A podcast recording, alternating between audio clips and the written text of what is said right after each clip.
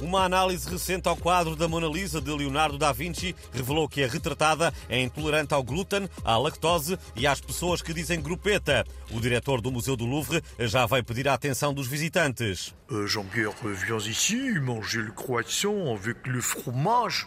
Euh, comment ça va euh, Comme ci, comme ça, euh, aux Champs-Élysées, aux Champs-Élysées. La vache qui rit, non hein O diretor do Louvre está a pedir a Greta Thunberg e aos outros ativistas climáticos que, quando vierem a tirar comida à Mona Lisa, tenham cuidado de verificar se é isenta de glúten e lactose. O melhor será tirarem saladas, até porque ela passa muito tempo parada e tem tendência para ganhar peso.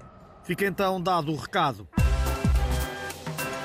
É hoje apresentado à comunicação social o programa das comemorações dos 50 anos do 25 de Abril e é dele que vamos falar no nosso habitual Fórum de Opinião Pública. Queremos saber se os nossos ouvintes também apresentaram projetos para estas comemorações ou se vão pelo menos fazer os rissóis. A partir deste momento podem começar a ligar.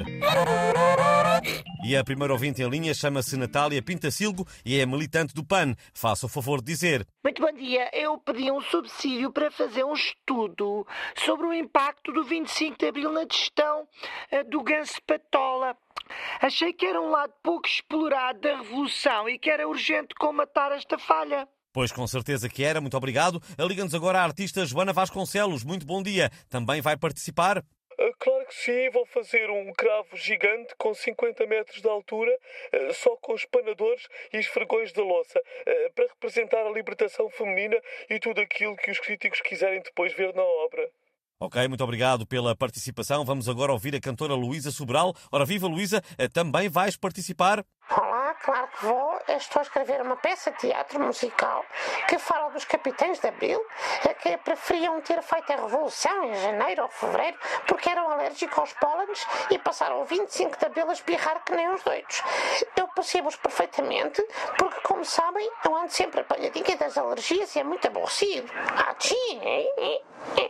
Claro que é aborrecido, muito obrigado. E o tempo do nosso fórum acabou.